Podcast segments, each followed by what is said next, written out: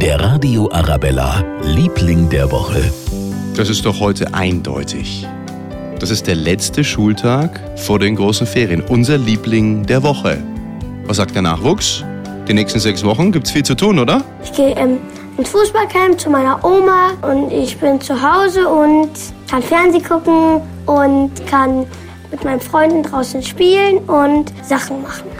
Also ich finde sie klasse, weil da kriegt man keine Hausaufgaben, man hat ähm, frei, man kann ausschlafen. Wir fahren da in Hart eine Woche und wir fliegen nach Finnland.